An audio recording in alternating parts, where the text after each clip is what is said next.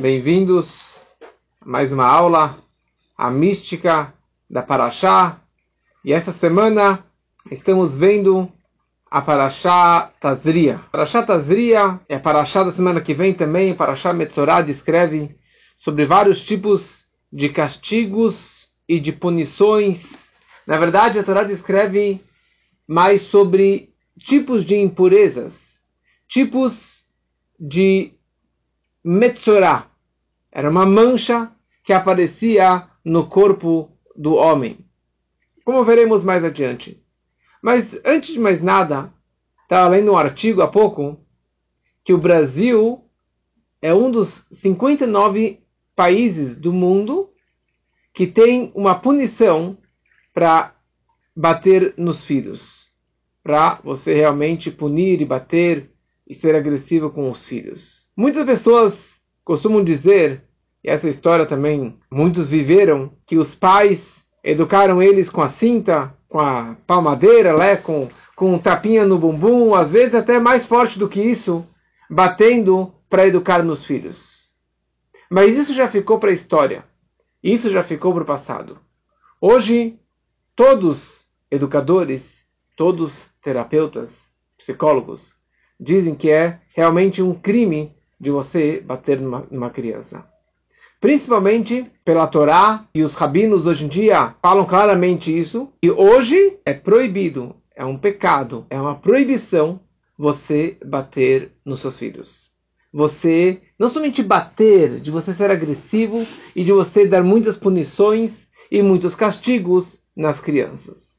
Pior ainda nos adolescentes. Porque o efeito colateral nós já percebemos claramente que o efeito que a criança ela vira a cara e ela responde na cara e ela é agressiva contra os pais, a Torá e os sábios já orientam de como que nós devemos educar os nossos filhos. Quem que manda em casa hoje, em muitas casas, são os filhos. Quem impõe as regras são os filhos. E se você é agressivo, ele devolve, e ele retruca, e ele te dá de volta. Precisamos entender, na verdade, como que funciona essa questão da punição, de castigar um filho, de bater numa criança, será que existe algum benefício com isso? Será que existe alguma coisa que, que, que, é educativa nessa agressão às crianças? Mas para entendermos isso, precisamos ver um pouquinho na Torá o que a Torá acha sobre o castigo, sobre a punição, sobre a agressão. Primeira coisa, veremos sobre o castigo do Metzorá, dessa pessoa que tinha uma lepra, o isolamento que ele era levado, a quarentena que ele era colocado. Interessante, agora a gente está saindo do Covid e, e toda a ideia do Metzorá é que ele ficava de quarentena. Ele ficava totalmente isolado do povo. Precisamos entender qual é esse objetivo dessa punição, desse castigo que a Torá determina para essa pessoa? E depois poderemos entender também uma mensagem para a nossa vida de como podemos punir os nossos filhos e como educar os nossos filhos. Primeiramente, a Torá descreve sobre o Metzorá, sobre a lepra, que tinham três tipos de lepras. Três tipos de manchas que apareciam na nossa vida, que poderiam aparecer na vida do homem.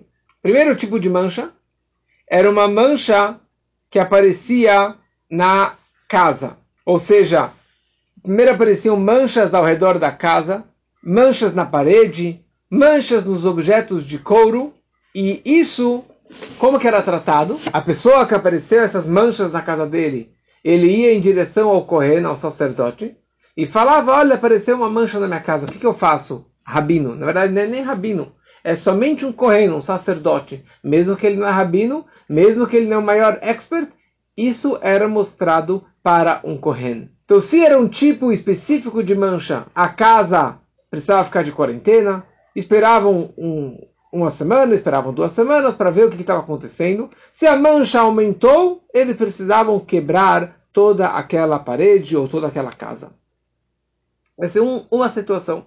Uma segunda situação é mais próximo do nosso, do nosso corpo, seria uma mancha que aparece nas roupas. Ou seja, se a roupa mudou para vermelho ou mais esverdeado, e tem vários tipos de tonalidades, precisavam mostrar para o Kohen e ele iria determinar se essa roupa era impura, era uma lepra ou não era uma lepra, e daí eles precisariam queimar esta roupa. Uma terceira situação era um tsarat, uma mancha de lepra no corpo do homem, no nosso corpo, ou seja, manchas apareceram no corpo, manchas brancas de várias cores, dependendo da situação, dependendo do tamanho, é isso era mostrado para o Kohen, e dessa forma, essa pessoa, ela precisava ficar de quarentena. Ela precisava ficar totalmente isolada. Ela precisava sair dos três acampamentos do nosso povo. Para fora, separado de qualquer tipo de outra pessoa impura, isso que era o tratamento ou a punição para essa pessoa que tivesse essa lepra, que tivesse essa mancha. Na Torá aparece a história da, do Metzorah várias vezes, mas o primeiro momento que aparece é em Moshe Rabbeinu. Moshe, quando que na sarta ardente, no Sne, ele estava conversando com Deus, e Hashem falou para ele que fosse para o Egito falar com o faraó, e o, e o Moshe fala para Deus, mas eles, os judeus, não vão me acreditar. Naquele momento, Deus falou, coloque a mão no peito, ele tirou a mão e a mão estava com lepra. Por que isso? Porque ele falou maledicência contra o povo. Ele falou Lashon Hara, má língua contra o povo. Ele falou, eles não vão me acreditar. Ou eles não acreditam em Deus. E o fato que ele falou essas palavras era considerado um Lashon Hara. E por essa razão, ele acabou sendo punido com lepra.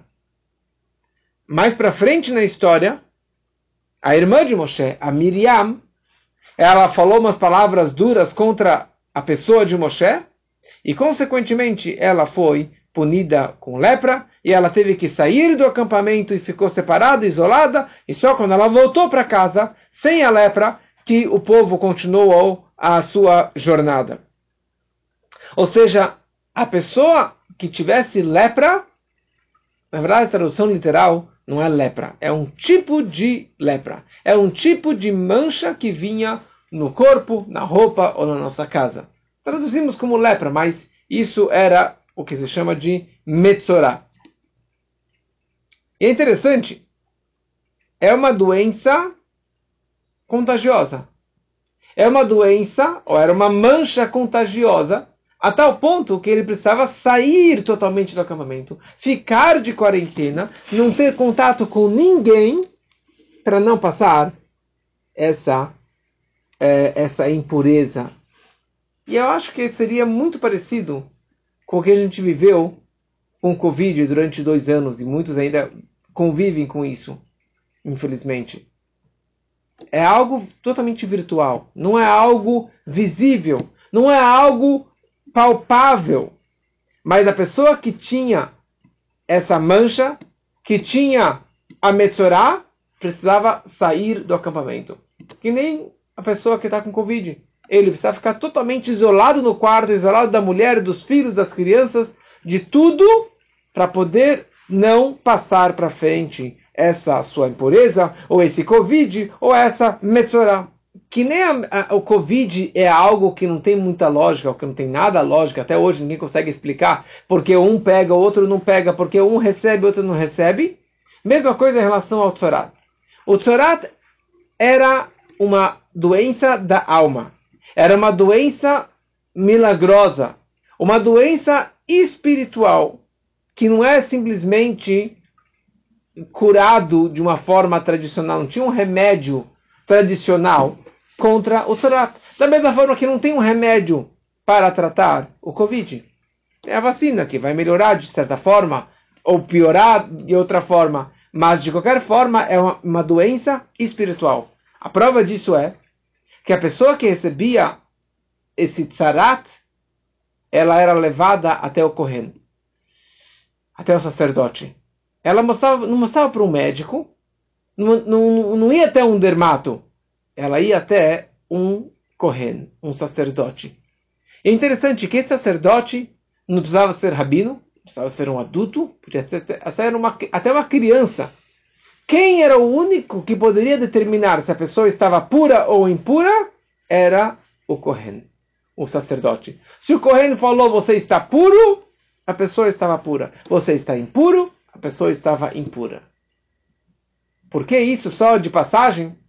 Porque o Kohen, já que ele é o Ish Achesed, um homem da bondade, um homem de amor, essa que é a vida do Kohen, por isso que ele tem o dom de abençoar o povo. Então, para ele determinar que alguém deve ser isolado e ficar de quarentena, ele deve fazer isso daqui com muito amor, com muita compaixão sobre aquela pessoa.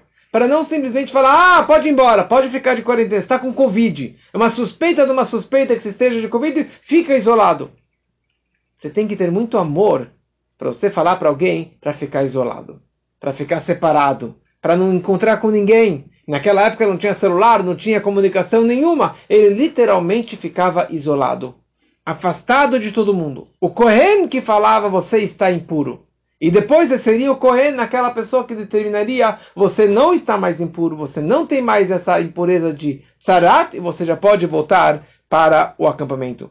E aqui uma coisa muito interessante, que também tivemos inúmeras histórias disso, parecido com essa, no Covid. Se um Hatan, um noivo, apareceu uma mancha de tzarat no corpo dele. Não chamavam o Kohen para averiguar se ele estava com o tzarat ou não estava, se ele estava impuro ou não estava impuro. Eles esperavam acabar o casamento, esperavam acabar o Sheva Brachot. Quando acabou o casamento, chamavam o sacerdote e falavam: Olha, essa pessoa, essa mancha é pura ou é impura? E daí estava determinado se era pura ou impura. Interessante. Calma aí se é uma impureza, se é algo contagioso, se é algo que ele deve ser isolado, porque se me espera uma semana? Quer dizer que não é algo tão sério. Ou não é algo físico, não é algo entendível, não é algo. É, é um milagre, é uma, é, uma, é uma doença da alma, é uma mancha da alma. Conta uma história que uma pessoa, quando ela queria despertar sobre si temor a Deus, Irat Shamaim, ele imaginava um montão de animais ferozes, e águias e, e, e, e, aves de rapina pulando em cima dele, atacando ele, e mordendo ele, bicando ele. Ele ficava com muito, muito medo. E baseado nesse medo, ele falava: Bom, se dos animais têm esse medo, quanto mais que eu devo temer e sentir esse pavor em relação a Deus, que ele é muito maior do que isso. Ou seja, muitas vezes nós enxergamos Deus como um Deus do castigo, como um Deus da punição, como um Deus vingador, que ele quer realmente nos castigar, nos punir. Meus filhos agora participaram de um projeto mundial de Hidon, de Sefer Mitzvot, eles estudaram todas as mitzvot da Torá, o, o código de leis, estudaram as mitzvot. Grande parte dessas mitzvot, nós temos 365 proibições da Torá. 365. E dessas proibições, todas elas, ou muitas delas, têm punições, têm o castigo. E eles precisam saber qual é o castigo para cada tipo de proibição. Não somente a recompensa da mitzvah, mas também saber qual é o castigo, a punição que a Torá determina. E sobre todas as 365, a Torá determina qual é a punição.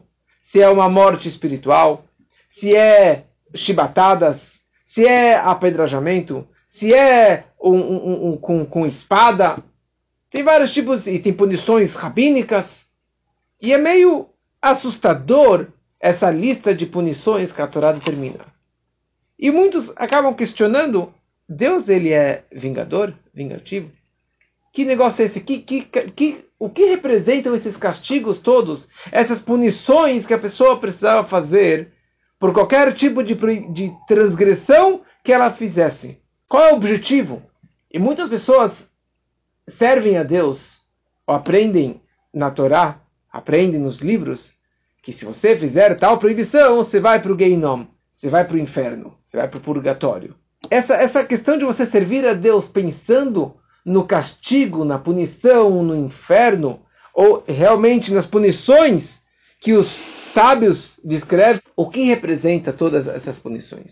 Primeiro o Rebbe ele explica que todas as punições e castigos que a Torá determinam são da linha da Givurá, da severidade, da linha mais dura, mas está intercalado nessa Givurá, nessa severidade, está intercalado também Chesed, as bondades de Deus.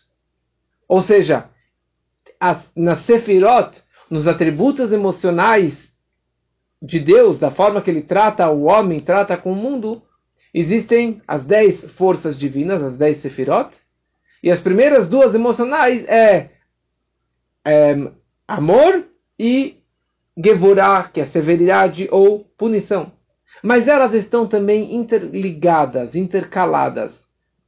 Gevurah shebe chesed, chesed ou seja, dentro da severidade tem também amor e bondade. Por quê? Porque no momento que Deus pune o homem, isso está limpando e, e reparando aquilo que ele transgrediu. Por exemplo, existem algumas punições que elas limpam a alma daquela pessoa. Ou se ele recebeu um tipo de punição, ele já limpou todas as outras transgressões. Ou seja, todo o propósito das punições que a Torá determina é para fazer um tikkun, um conserto, uma limpeza sobre aquela pessoa. É interessante, antes da outorga da Torá, antes do Monte Sinai, quando que tinha uma punição, era um gevurá, literalmente, era uma severidade pura e crua. Literalmente uma severidade de Deus, um castigo para castigar. A, a geração do dilúvio merecia um castigo, então toda aquela geração foi destruída. A geração da Torre de Babel merecia um castigo, então todos eles foram punidos. Fisicamente, que eles morreram, e espiritualmente, como diz nossos sábios, que a geração do dilúvio e da Torre de Babel, eles não têm um quinhão no mundo vindouro. Por quê? Porque eles destruíram neste mundo e no mundo vindouro. Tem uma frase que diz: Et asher yehav Hashem yochiach. Aquele que Deus ama, ele adverte. Aquele que ele ama, ele adverte. Ou ele pune. Ou seja, uma advertência ou um castigo verdadeiro só pode vir baseado no amor. Num amor incondicional. Num amor máximo. Se a pessoa, se você não ama aquela pessoa que você quer punir ao máximo, ao extremo, ou que você ama mais ou menos, mas tem muita raiva daquela pessoa, então se omita. Se afaste desse tipo de punição e de castigo. Você não pode, você não pode castigar. O problema é o seguinte: se eu não punir, se eu não der castigo para meu filho, então ele vai sair mal criado, ele vai sair bagunceiro, ele vai sair, ele nunca vai saber respeitar os pais, respeitar os professores. Se ele não, se nunca recebeu uma bronca do professor do diretor é, ou dos pais, ele vai, ele vai crescer da forma que as pessoas estão crescendo hoje em dia. Você não pode dar bronca, você não pode bater, você não pode fazer nada. Então, eles vão crescer dessa forma e respeitar. Como educar os nossos filhos, endireitar os nossos filhos, educar os nossos filhos sem dar bronca, sem bater, sem dar castigo. Então a primeira regra é a seguinte: se você não ama seu filho ao máximo, ou se você não, não sabe educar e amar o seu aluno de verdade, não dê castigo. Por quê? Porque se você está dando um castigo, você está castigando porque você está com raiva, porque você odeia aquela criança, porque você está querendo descarregar a sua fúria, ou você está chateado com ele e por isso que você está dando esse castigo. Pensa um minutinho só. Quando seu filho, ou seu aluno faz bagunça, como que você reage com ele? E como que, o, como que o, o seu vizinho, o filho do teu vizinho, bagunçou, quebrou a janela, como que você reage? Quando que é o filho do seu vizinho, que você não ama ele, que não é teu filho, não é teu aluno, então você, tá bom, ele quebrou o problema dele. Mas quando é teu filho, ah, agora sim ele vai apanhar, agora sim ele vai receber esse castigo. Você está fazendo isso com uma raiva, com um sentimento negativo. Olha só o que acontece aqui. A história do Metzorah. O Metzorah, pessoa que tinha essa mancha na pele, ele precisava ficar isolado de quarentena totalmente, afastado da comunidade, afastado de todo mundo, não se conectar com ninguém. Paulo Memônides, Tzarat não é algo normal, não é algo, uma doença normal do mundo. É um sinal dos céus. Era um milagre que acontecia com o povo judeu por falarem Lashonará. No momento que naquela época, quando a pessoa falava Lashonará, falava maledicência, ela, ela fazia uma difamação, uma detração, ou um maldizer, fazia alguma coisa que mal, negativamente falando contra o outro, surgia essa mancha na casa, na roupa, ou pior ainda, na pele daquela pessoa. Era algo automático. Tem muito a ver um pouquinho com, com, com, a, com, a, com a homeopatia. Porque a homeopatia a primeira coisa que meu pai é médico homeopata, ele sempre me ensinou que, que a, a, o sonho dele é tirar a doença de dentro e expor a doença para fora, jogar a doença para fora. E não abafar a doença com antibiótico jogando para dentro. Ou seja, quando que um paciente aparecia com manchas no corpo, ele falava: Ah, que ótima notícia! que ótima notícia! Por quê? Porque ele tirou a doença de dentro e ele expôs, ele colocou na pele, colocou no rosto, colocou para fora essa mancha, essa doença, esse problema interno. Naquela época, no passado, quando as pessoas internamente eram puras e muito mais conectadas com Deus, com a Torá, com as mitzvot, então quando aparecia alguma doença espiritual, algum problema com Deus, a primeira coisa que aparecia era uma mancha na pele. Era algo externo, superficial, mas internamente ele estava puro, ele estava conectado com Deus. Mas na mancha dele, na pele dele apareceu alguma coisa realmente que ele estava se separando do, de Deus. Qual o castigo dele? Que ele fique totalmente isolado, trancado na tenda dele, fora do acampamento, de quarentena, sem rádio, sem celular, sem WhatsApp, sem nada. Para quê? para que ele não ficasse com ninguém, para que ele não continuasse falando, fazendo a sua maledicência, para que ele, ele não continuasse falando mal dos outros e continuasse fazendo o Lashonará. Ou seja, o fato que ele ficou isolado é um tikkun, é um conserto, é, uma, é, é, é, um, é a única forma de reparar e de perdoar a sua mancha que ele fez. A única forma dele limpar aquilo que ele fez de errado é ele ficar separado. Ninguém para ninguém conversar. O problema das prisões é que o criminoso cometeu o crime e ele fica com mais vários criminosos na mesma cela e eles continuam fazendo crime, eles continuam falando e crescendo e se orgulhando pelos crimes que eles fizeram, que eles cometeram. O fato que ele saiu do acampamento, isso acaba virando um instituto de ajuda a Lachonará, um centro de ajuda, um centro de apoio à maledicência. Descreve nossos sábios o seguinte: o princípio do Tzarat e o princípio de todos os castigos da Torá, o objetivo não é se vingar, não é castigar, não é punir, não é realmente uma vingança de Deus, mas é para purificar e refinar e limpar aquelas manchas que se conectaram com aquela pessoa. Descreve o Kuzari que o segredo da existência do povo de Israel nos últimos três milênios, desde a autora da Torá, qual que é o segredo? São, olha só o que ele fala, as punições, os castigos. Esse é o segredo da sobrevivência. Nada menos do que isso. Por quê? Porque se Deus não punisse o homem, e mantivesse todas as manchas e todos os problemas, todos os nossos pecados, isso iria aglomerar, ia ter muita, muita mancha e muito pecado e muitas transgressões. E nós não teríamos mais nenhum mérito, nada para nos conectarmos com Ele. E não haveria mais uma forma de você limpar as suas transgressões, a não ser a morte e o pior castigo. Então, trazendo um sacrifício, ou sendo punido com os vários tipos de punições que a Torá descreve, essa era a forma de limpar e manter o povo de pé. Então o povo pecou, está escrito que o templo foi destruído porque fizeram também Lachonará. Deus destruiu o templo, mas não matou o povo de Israel. Ou seja, foi um grande castigo, mas essa, esse foi o segredo da sobrevivência do nosso povo. Em outras palavras, o Gehinom, o inferno, o purgatório, que na verdade é simplesmente um filme que é passado para a pessoa ou para a alma de tudo que ele fez durante a sua vida, isso que é o inferno.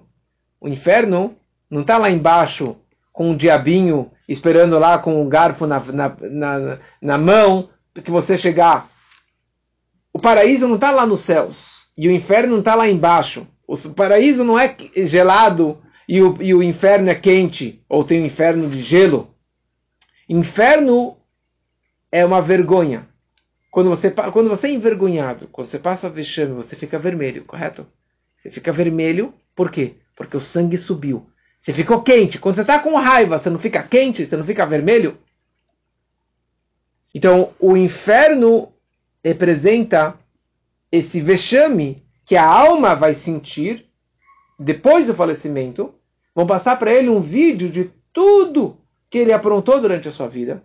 E essa, essa vergonha que a alma vai passar, esse sentimento negativo, quente, de raiva por, pelas situações que ele poderia ter feito corretamente, ele acabou aprontando, isso representa o inferno.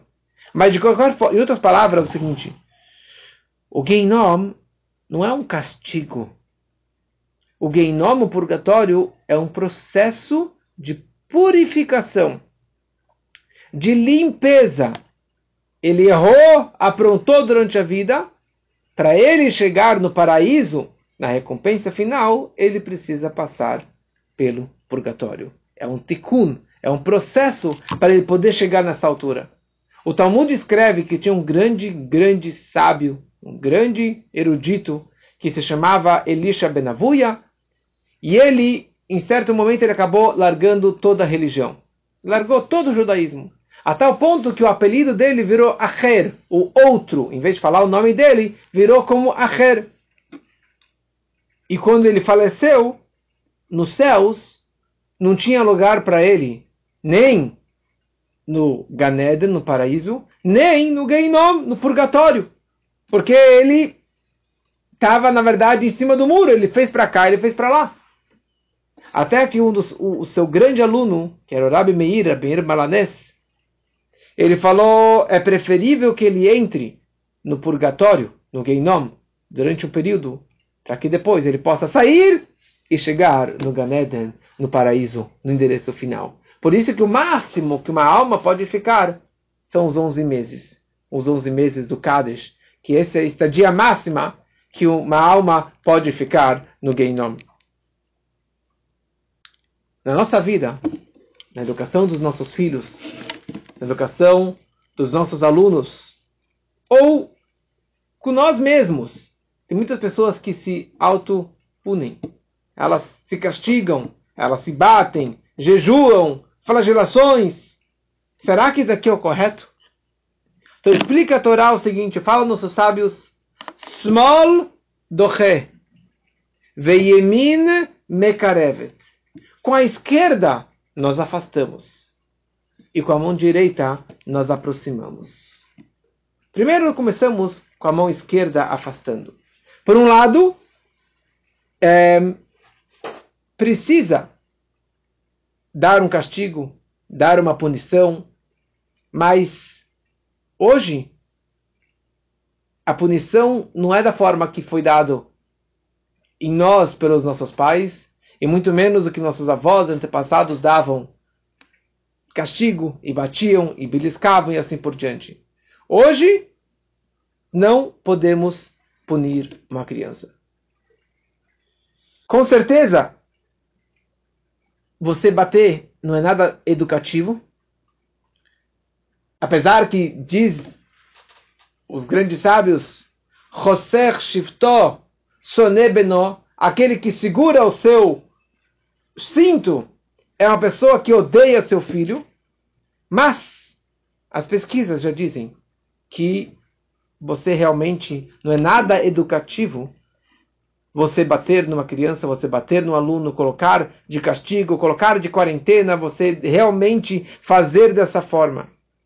Em outras palavras, bater não é educativo, pelo contrário, os efeitos colaterais são muito prejudiciais à saúde emocional, mental e no crescimento daquela criança. A gente tem que saber que o, o castigo não é o objetivo não é a meta. Quando a Torá dá castigos e punições, esse não é o objetivo. E daqui é só um conserto, um meio para limpar os nossos pecados, as nossas transgressões. Mas, você fazer, sabe o que? Eu vou bater no meu filho porque eu estou consertando ele, eu estou educando ele, batendo nele e dando muitos castigos, eu estarei educando ele. A verdade é que anos atrás Sim, eu errei. Bati num filho, bati no outro, dei um castigo mais severo, um castigo menos severo. Até que meu rabino falou, é proibido, é um pecado. Você, você bater, você dar esses castigos severos, porque você está perdendo o seu filho. Você está deseducando aquele seu filho. Então a gente tem que saber o seguinte: se você quer dar algum castigo, então tem três passos extremamente importantes. Antes de você castigar, pare e pense. O que eu estou fazendo aqui? Será que ele realmente merece esse castigo? Quanto que eu vou dar esse castigo? Ele vai perder uma viagem? Ele vai perder realmente algo tremendo? Ele vai ficar duas horas no quarto fechado? Ou ele vai ficar três horas escrevendo? Nunca mais eu vou jogar bola na sala de casa. Será que tem algum benefício que vai sair com essa punição? Outro dia um professor deu para o meu filho assim, escrever 300 vezes, não vou mais fazer bagunça na sala de aula. Isso aqui não é educativo, pelo contrário, ele saiu mais revoltado dessa situação toda. Tem, tinha um grande rabino, um grande Hassid em Israel, que chamava Rab Meir Belenitsky. E ele era conhecido que ele praticamente nunca castigava e punia seus filhos sem uma, uma razão extrema. E uma vez ele queria castigar o seu filho, porque ele fez algo tremendo, não sei o que aconteceu, mas ele fez algo muito ruim. E o pai queria dar o pior tipo de castigo para aquele filho. Mas ele estava se debatendo, ele estava, na verdade, analisando na cabeça dele, falou: por que eu quero punir esse meu filho? Será que porque eu estou com raiva ou é pelo bem-estar dele, para a educação dele, pelo crescimento dele? E ele foi no quarto, se fechou e ficou pensando e refletindo: será que eu estou fazendo isso pelo bem dele, pelo amor extremo que eu tenho por ele, ou porque eu estou com raiva e eu quero descarregar minha raiva nele? Depois de muito meditar, ele chegou à conclusão: não, eu amo muito meu filho e ele extrapolou e ele merece esse castigo. Ele saiu e deu o castigo para o filho. Então, se nós fizéssemos isso, seria muito diferente a nossa relação com os nossos alunos, com os nossos filhos. Número dois, durante o castigo, você está punindo. Você tem que, na tua cabeça, e deixar claro para o filho, para o aluno, que o objetivo dessa punição é para você crescer, para você se refinar, para você consertar a sua falha. Ou seja, você não tem que dar um castigo que não tem nada a ver com a falha dele. Você tem que pensar que como isso vai ser educativo. Como a criança vai entender que essa punição é a melhor coisa que eu estou dando para o meu filho? Algo que vai prevenir que amanhã ele não volte a fazer novamente essa mesma falha. E número 3, e mais importante, após a punição, já deu castigo, já fez o que precisava fazer, já deixou ele lá cinco minutos fechado no quarto, ou sei lá o que, você acabou o castigo, você vai dar um beijo, dar um abraço, dar um carinho e aproxima ele com o braço direito. Small doche, com a esquerda você afasta. Mas com a direita você aproxima, com a direita você dá um beijo, um abraço, e você quer demonstrar com ele hum, claramente: eu te puni porque eu realmente te amo. Que nem Deus te ama, eu também te amo. E eu não fiz aqui por nenhum pingo de raiva e de, e de sentimento de vingança contra meu filho porque ele quebrou a janela da sala. Ou seja, nós precisamos entender que quando a Torá dessa legitimidade pelo, pela punição, pelo castigo. Com a Torá dá essa lista inteira. Por quê? Porque Deus ele ama. Porque com a direita Deus ele aproxima. Ele dá todo esse carinho.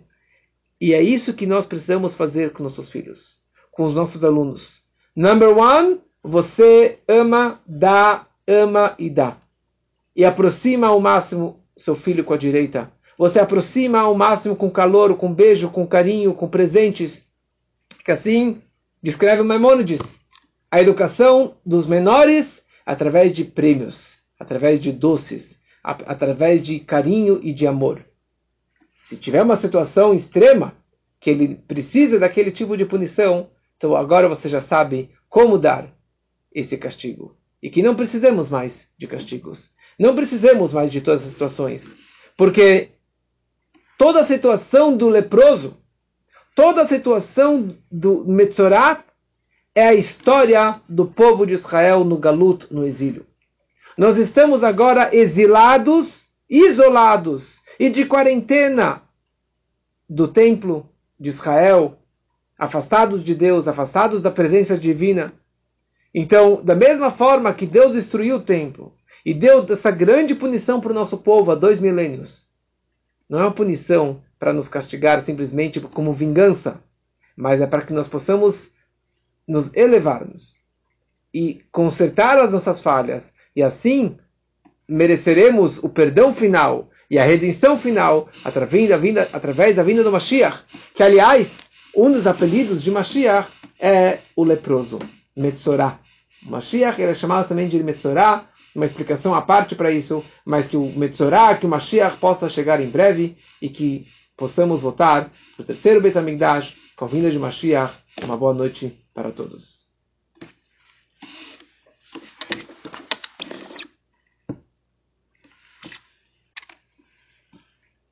Muito bom.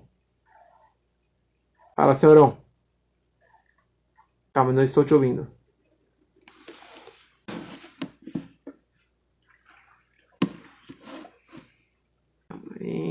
De novo, probleminha aqui, só um segundo. Recording stopped. Alô, oi, tá me ouvindo? Tá me ouvindo? Agora sim. Tá me ouvindo, Rabino? Sim. E é uma pergunta. A gente fala Hashem, para não falar nome de Hashem. Correto. Mas uma coisa, eu estava conversando antes, uma coisa que me surpreendeu. O nome de Hashem começa com J, nem tem aquela religião testemunhas de. Um amigo meu que conhece falou, não, é proibido também. Mas isso não é nome de Deus? Jeová. Não é nome de Deus? Então ele está errado. Ele falou que não é nem, nem Javé, nem Jeová. É nome de... Eu falei, não, isso não tem nada a ver. Não é nome de Deus. Tá, então, está resolvido o meu problema. Deus tem sete nomes. E depois tem outros apelidos, mas isso aqui não é nenhum desses nomes. Eu, se sair na conversa, não é proibido.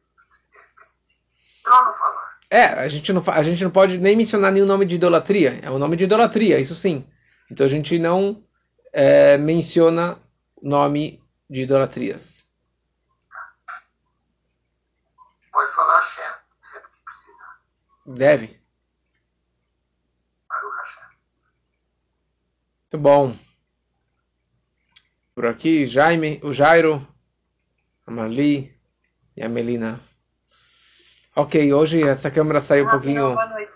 Oi, Melina, tudo Amanhã bem? eu tenho que ouvir nosso senhor inteiro, porque dessa vez não deu certo. Não entendi, quê? Amanhã eu vou ter que ouvir direito o seu shiur, porque hoje não consegui.